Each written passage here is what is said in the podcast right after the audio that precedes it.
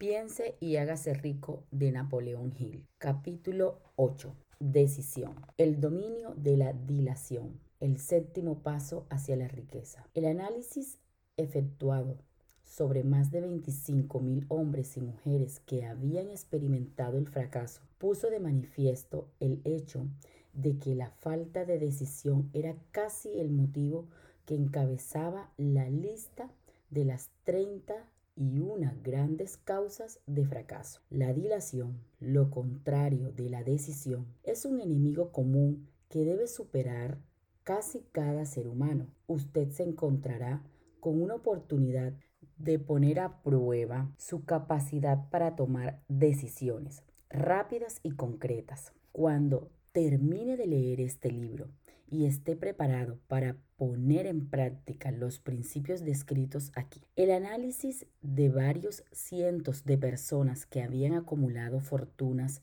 bastantes más allá de la manera del millón de dólares puso de manifiesto el hecho de que cada una de ellas tenía el hábito de tomar decisiones con rapidez y de cambiarlas con lentitud.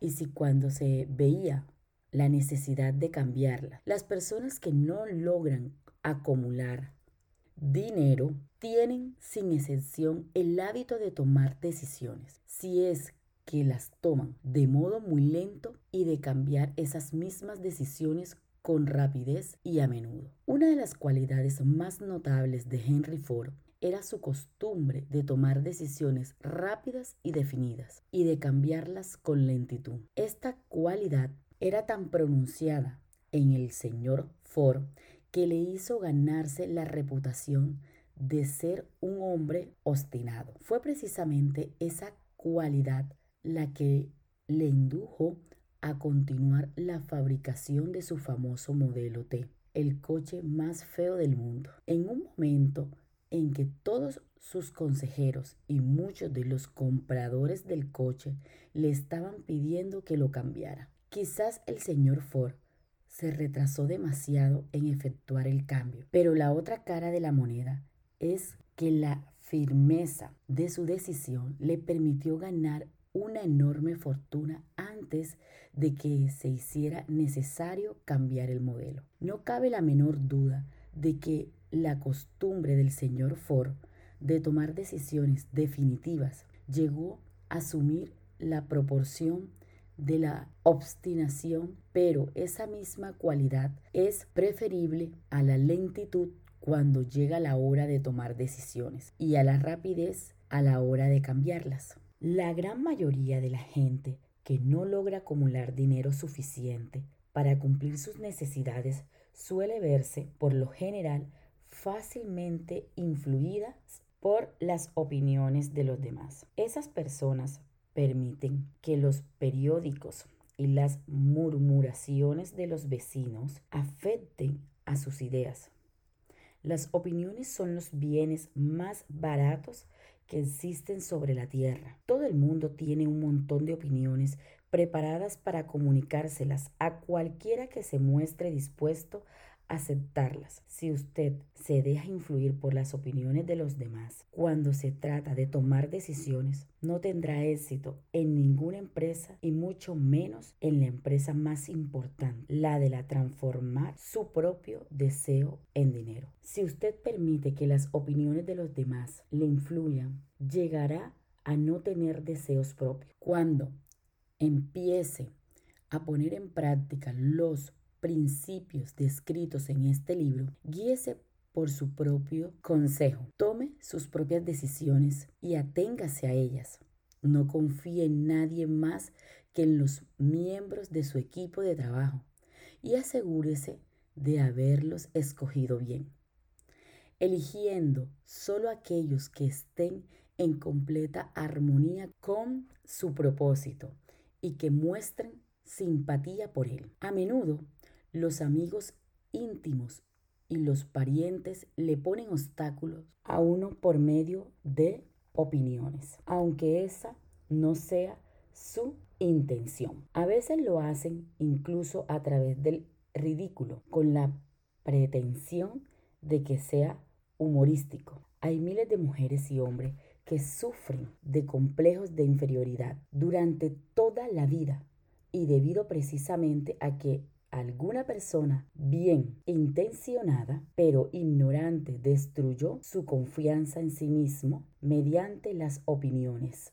o ridículo. Usted dispone de un cerebro y de una mente propios. Utilícelos y tome sus propias decisiones. Si lo que necesita son hechos o la información de otras personas que le permitan tomar sus decisiones, como sucederá en numerosos casos, lleve a cabo esos hechos o asegúrese con discreción de esa información que necesita, sin descubrir cuáles son sus propósitos. Una de las características de las personas que tienen solo conocimientos elementales o escasos es la de que intentan dar la impresión de que poseen mucho conocimiento. En general, esas personas hablan demasiado y saben escuchar muy poco. Mantenga los ojos y los oídos bien abiertos y la boca cerrada si lo que desea es adquirir el hábito de una toma de decisión rápida. Quienes hablan mucho hacen bien poco. Si usted habla mucho, más de lo que escucha, no solo se privará a sí mismo de muchas oportunidades de acumular conocimientos útiles, sino que también habrá puesto sus planes y propósitos al descubierto ante personas a las que les encantará desilusionarle, porque en el fondo lo envidia. Recuerde también que cada vez que abra la boca en presencia de una persona que posee una gran abundancia de conocimientos, estará desplegando ante ella una reserva exacta de conocimiento propios o falta de la misma. La verdadera sabiduría suele llamar la atención merced a la modestia y el silencio. Tenga en cuenta el hecho de que cada persona con la que usted se asocie estará buscando, como usted mismo, la oportunidad de acumular dinero. Si habla con demasiada libertad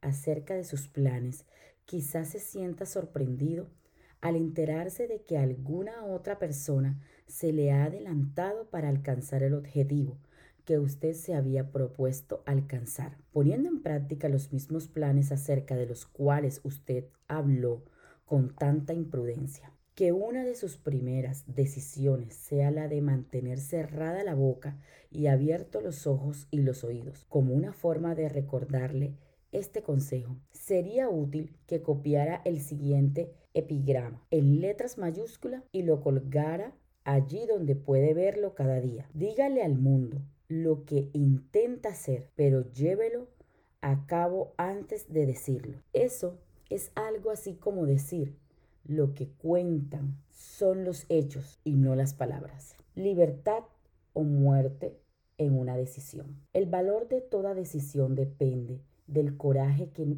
se necesite para ejecutarla. Las grandes decisiones, aquellas que constituyeron los fundamentos de la civilización, fueron tomadas asumiendo grandes riesgos, lo que a menudo significó la posibilidad de encontrar la muerte. La decisión de Lincoln de promulgar su famosa declaración de la emancipación, mediante la que otorgaba la libertad a las personas de color en Estados Unidos. La tomó a sabiendas de que ese acto pondría en su contra a miles de amigos y partidarios políticos. La decisión de Sócrates de tomar la venenosa cicuta en lugar de comprometer sus creencias personales fue un acto de gran valentía. Se adelantó mil años a su tiempo y dio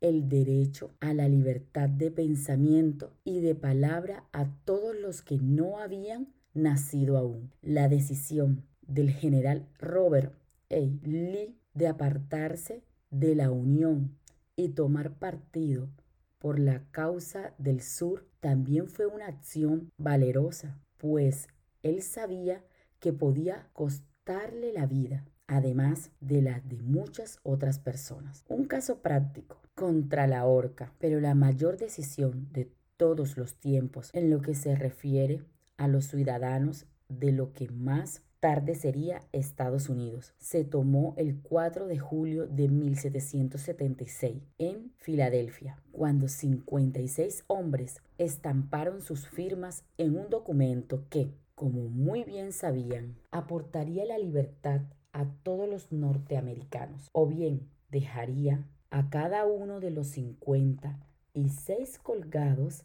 de una cuerda por el cuello. Sin duda alguna, habrá oído hablar de ese famoso documento, aunque tal vez no haya extraído del mismo la gran lección del logro personal que nos enseña de un modo tan sencillo. Muchos recuerdan la fecha en que esa gran decisión fue tomada, pero pocos se dan cuenta el valor que se necesitó para ello. Recordamos nuestra historia, tal y como nos las enseñan. Recordamos la fecha y los nombres de los hombres que lucharon. Recordamos Forge, Yorktown, recordamos a Gregor Washington y a Lord Cornwallis, pero en realidad sabemos muy poco acerca de las fuerzas reales que habían detrás de estos hombres, fechas y lugares, y sabemos menos todavía sobre ese poder intangible que no nos aseguró la libertad. Mucho antes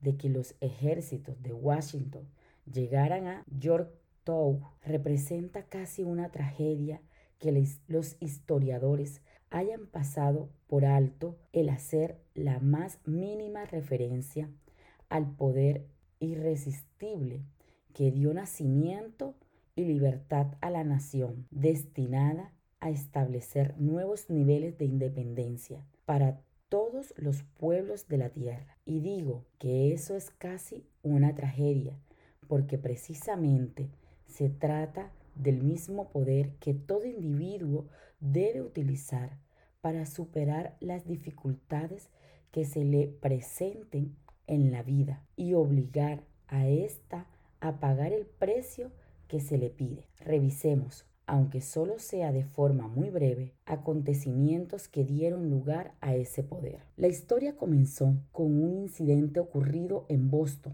en 5 de marzo de 1770. Los soldados británicos trullaban por las calles, amenazando a los ciudadanos con su sola presencia. A los colonos no les gustaban ver hombres armados andando por sus ciudades empezaron a expresar abiertamente su resentimiento por este hecho, arrojando piedras y profiriendo insultos contra los soldados que patrullaban, hasta que el oficial al mando dio la orden. Calen bayonetas, carguen. La batalla que comenzó en ese momento tuvo como resultado la muerte de muchos, mientras que otros quedaron heridos. El incidente provocó tal resentimiento que la Asamblea Provincial, compuesta por colonos importantes, convocó una reunión con el propósito de emprender alguna acción concreta. Dos de los miembros de esta asamblea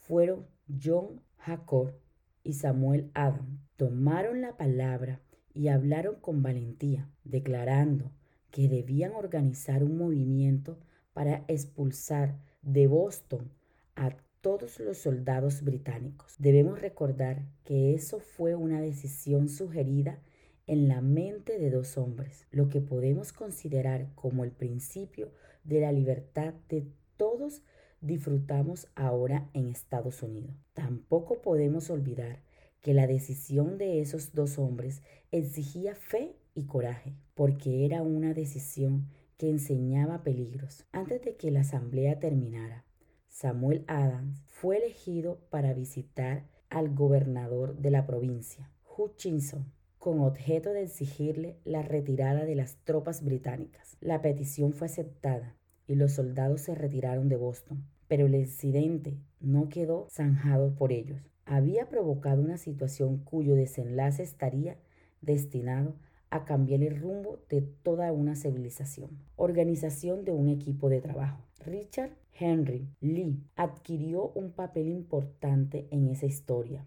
Él y Samuel Adams se comunicaban entre sí con frecuencia por correspondencia, compartiendo temores y esperanza acerca del bienestar del pueblo en sus provincias respectivas. A raíz de esta práctica, Adams concibió la idea de que un intercambio mutuo de cartas entre las 13 colonias podría ayudar a producir la coordinación de esfuerzos que tanto necesitaban en relación con la solución de sus problemas. Dos años después del enfrentamiento con los soldados británicos en Boston, en marzo de 1772, Adam presentó esta idea ante la Asamblea en forma de una moción para que se estableciera un comité de correspondencia entre las colonias que contara con corresponsales nombrados en cada una de las colonias, con el propósito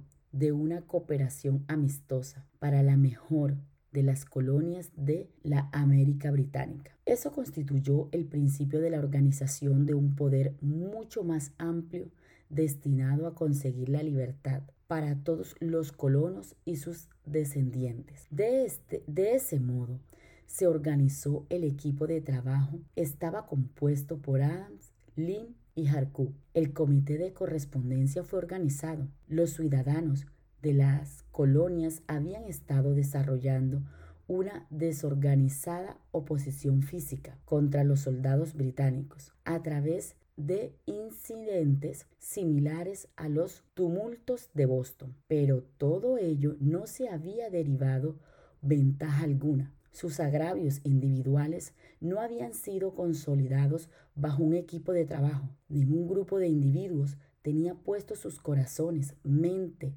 almas y cuerpos juntos en una decisión concreta para solucionar de una vez por todas su dificultad con los británicos, hasta que Adam, Haku y Lee se pusieron a trabajar juntos. Mientras tanto, los británicos tampoco permanecieron de brazos cruzados. También ellos se dedicaron a efectuar algunas planificación y a formar equipos de trabajo propios, con la ventaja de contar con el apoyo del dinero y de un ejército organizado. La corona nombró a Galle para sustituir a Hutchinson como gobernador de Massachusetts. Uno de sus primeros actos consistió en llamar a Samuel Adams por mediación de un mensajero, con el propósito de intentar detener su oposición, merced al temor. Comprenderemos mucho mejor el espíritu de lo que sucedió si citamos la conversación mantenida entre el coronel Fetton, el mensajero, enviado por Galle y el propio Adams. Coronel Fetton, he sido autorizado por el gobierno Galle para asegurarle, señor Adams, que el gobernador ha sido dotado de amplios poderes para conferirle a usted tantos beneficios como le sean satisfactorios. Intentó de ganarse a Adams con la promesa de sobornos, con la condición de que abandone usted su oposición a las medidas del gobierno. El gobernador le aconseja que no continúe disgustando a su majestad. Su conducta le hace acreedor a los castigos previstos en una ley de Enrique VIII, por la que se puede enviar a Inglaterra a las personas para que allí sean juzgadas por traición o encarceladas por traición a discreción del gobierno de una provincia. Pero si usted cambia su línea política, no solo obtendrá grandes ventajas personales, sino que también estará en paz con el rey. Samuel Adams tenía que escoger entre dos decisiones, cesar en su oposición y recibir recompensas personales por ello, o continuar y correr el riesgo de ser ahorcado. Evidentemente, había llegado el momento en que Adams se veía obligado a tomar una decisión que podía costarle la vida. Adam insistió en que el coronel Fetton, bajo palabras de honor, le transmitiría al gobernador su respuesta, repitiendo con toda exactitud las mismas palabras que él dijera. La contestación de Adam fue, dígale al gobernador Gage que confío desde hace mucho tiempo en estar en paz con el rey de reyes. Ninguna consideración personal me inducirá abandonar la justa causa de mi país. Y dígale al gobernador Gaje que Samuel Adams le aconseja que no continúe insultando los sentimientos de un pueblo exaperado. Cuando el gobernador Gaje recibió la cáustica respuesta de Adam, montó en cólera y promulgó una proclama en la que se decía, el abajo firmante, en nombre de su majestad, ofrece y promete su más gracioso perdón a todas aquellas personas que a partir de ahora abandonen las armas y regresen a los deberes propios de sus súbditos pacíficos. Las únicas excepciones del beneficio de tal perdón son Samuel Adams y John Harcourt, cuyas ofensas de naturaleza demasiado fragrante no admiten otra consideración que la de un adecuado castigo. Podríamos decir que tanto Adam como Harcourt se encontraban en dificultades. La amenaza del airado gobernador obligó a los dos hombres a tomar otra decisión, igualmente peligrosa. Convocaron una apresurada reunión de sus más fieles seguidores. Una vez todos estuvieron presentes, Adams cerró la puerta con llave, se la metió en el bolsillo y les informó que era imperativo que se organizase un congreso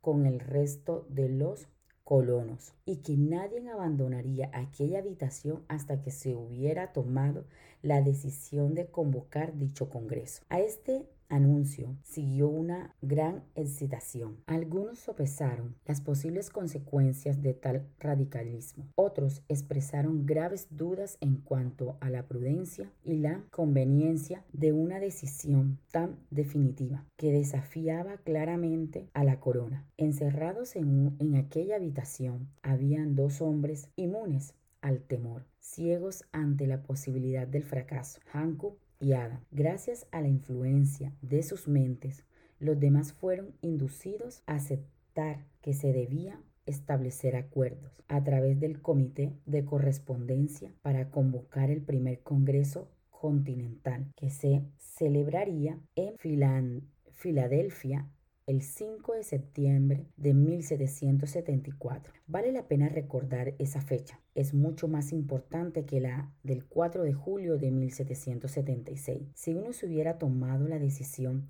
de convocar un Congreso continental, tampoco se hubiese llevado a cabo la, firme, la firma de la Declaración de Independencia. Antes de que la primera reunión del nuevo Congreso se celebrara, otro líder que se encontraba en otra parte del país, se hallaba profundamente enfrascado en la tarea de publicar una suscita exposición de los derechos de la América Británica. Se trataba de Thomas Jefferson, de la provincia de Virginia, cuyas relaciones con Lord Domer, representante de la corona de Virginia, eran tan tensas como las de Harcourt y Adam con su gobernador. Poco después de que se duplicara su suscita exposición de los derechos, Jefferson fue informado de que había la orden de perseguirlo por la alta traición contra el gobierno de su majestad. Inspirado por la amenaza, uno de los colegas de Jefferson, Patrick Henry, expresó con claridad lo que pensaba y concluyó sus observaciones con una frase que se lee ha hecho clásica desde entonces. Si esto es traición, que sea la mayor de todas. Fueron hombres como estos los que sin poder, sin autoridad, sin ejército y sin dinero, tomaron asiento en una solemne consideración del destino de las colonias, dando inicio así a la apertura del primer Congreso Continental que continuaron celebrando cada dos años hasta que el 7 de junio de 1776, Richard Henry Lee se levantó, se dirigió a la presidencia y ante el asombro de la asamblea presentó la siguiente moción. Caballeros, presento la moción de que estas colonias unidas son y deben ser por derecho estados libres e independientes, absuelto de toda alianza con la corona británica y que toda conexión política entre ellos y el país del Reino Unido está disuelta y así debe quedar. La asombrosa moción de Lee fue discutida con tanto fervor y durante tanto tiempo que él empezó a perder la paciencia. Finalmente, después de días de discusiones, volvió a ocupar el estrado de ordenadores y declaró con una voz clara y firme, Señor presidente, hace días que llevamos discutiendo este tema. Es el único recurso de acción que podemos seguir, porque entonces retrasarlo más, ¿por qué continuar deliberando que este día feliz de nacimiento a una república americana que se levante no para devastar y conquistar, sino para restablecer el reino de la paz y de la ley. Antes de que se votara su moción, Lee fue llamado a Virginia debido a una grave enfermedad familiar, pero antes de marcharse dejó la causa en manos de su amigo Thomas Jefferson, el cual le prometió luchar hasta que se cumpliera una acción favorable. Poco después, el presidente del Congreso, Haku, nombró a Jefferson presidente de un comité que se dedicaría a redactar la Declaración de Independencia. El comité trabajó mucho y muy duramente en la redacción de un documento que, cuando fuera aceptado por el Congreso y firmado por cada uno de los congresistas, significaría una condena de muerte para todos los firmantes en el caso de que las colonias perdieran en la lucha que, sin lugar a duda, estaría entre ellas e, y el Reino Unidos. Se redactó el documento y la revisión original del mismo fue leída el 28 de junio ante el Congreso. Durante varios días se discutió altero y preparó su redacción definitiva. El 4 de julio de 1776, Thomas Jefferson se levantó ante la asamblea y sin el menor temor en su voz leyó la decisión más trascendental jamás escrita sobre el papel. Cuando en el curso de los acontecimientos humanos se hace necesario que un pueblo disuelva los lazos políticos que lo han conectado con otro, y asuma entre los poderes de la tierra el estado separado e igual a que las leyes divinas y naturales le han derecho, un respeto decente por las opiniones de la humanidad exigen que ese pueblo declare las causas que lo impelen a la separación. Cuando Jefferson hubo terminado de leer, se votó la aprobación del documento, que fue aceptado y después los 56 hombres presentes lo firmaron. Cada uno de ellos ponía en juego su propia vida con la decisión de estampar su firma en el papel. Gracias a esa decisión, una nación surgió a la existencia una nación destinada a aportar para siempre a la humanidad el privilegio de tomar sus propias decisiones. Al analizar los acontecimientos que condujeron a la Declaración de Independencia, podemos estar convencidos de que esta nación, que ahora ostenta una posición de respeto y de poder entre todos los demás países del mundo, fue el fruto de la decisión de un equipo de trabajo compuesto por 56 hombres. Observe bien el hecho de que su decisión fue lo que aseguró el éxito a los ejércitos de Washington, porque el espíritu de esa decisión estaba en el corazón de cada uno de los soldados que lucharon con él y sirvió como un poder espiritual que no conoce lo que es el fracaso. Observe también, y para mayor beneficio personal, que el poder que dio la libertad a esta nación es el mismo poder que todo individuo ha tenido que utilizar para alcanzar su autodeterminación. Este poder está hecho a partir de los principios descritos en este libro. No resulta difícil decretar en la historia de la Declaración de Independencia al menos seis de estos principios. Deseo, decisión, fe, perseverancia, equipo de trabajo y planificación organizada. A través de toda esa filosofía se encontrará la sugerencia de que el pensamiento apoyado por un fuerte deseo tiene una tendencia a transformarse en su equivalente físico. Tanto en esa historia como en la de la organización de la United States Steel Corporation se encuentra una descripción perfecta del método mediante el cual el pensamiento produce esta asombrosa transformación. En su búsqueda del secreto del método, no espere milagro alguno, porque no lo hallará. Solo encontrará las eternas leyes de la naturaleza. Esas leyes están disponibles para toda aquella persona que tenga la fe y el valor suficiente para utilizarlas. Pueden ser empleadas bien para aportar libertad a una nación, bien para acumular riqueza. Quienes toman decisiones con rapidez y de un modo definitivo saben muy bien lo que quieren y en general lo consiguen. Los líderes en todos los campos de la vida son personas que deciden con rapidez y firmeza. Esa es la razón principal por la que se han convertido en líderes. El mundo tiene la costumbre de abrir paso al hombre cuyas palabras y acciones muestran que saben a dónde se dirige. La indecisión es un hábito que suele aparecer en la juventud. El hábito adquiere permanencia a medida que el joven pasa por la escuela, el instituto e incluso la universidad sin una definición de propósito. El hábito de la indecisión acompaña al estudiante cuando inicia el trabajo que elige hacer, si es lo que elige. En general, el joven que acaba de terminar sus estudios busca cualquier trabajo, acepta el primero que se le ofrece porque ha caído en el hábito de la indecisión.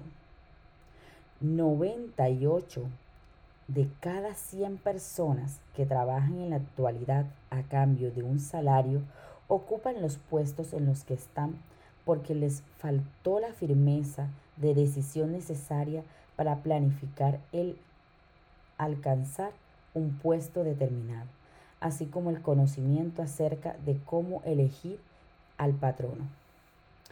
La firmeza de decisión exige siempre valor y a veces incluso mucho valor. Los 56 hombres que firmaron la Declaración de Independencia pusieron sus vidas en juego cuando decidieron estampar sus firmas en aquel documento. La persona que toma la firme decisión de conseguir un puesto de trabajo determinado y de que la vida le pague el precio que pide, no pone en juego su vida con esa decisión. Lo único que se juega es su libertad económica, la independencia financiera, la riqueza, un negocio deseable o un buen puesto profesional no se encuentra al alcance de la persona que descuida o rechaza la expectativa, la planificación y la exigencia de esas mismas cosas. El que desea obtener riqueza con el mismo espíritu con el que Samuel Adams deseó obtener la libertad para Colonia, seguro que terminará por acumular una gran fortuna.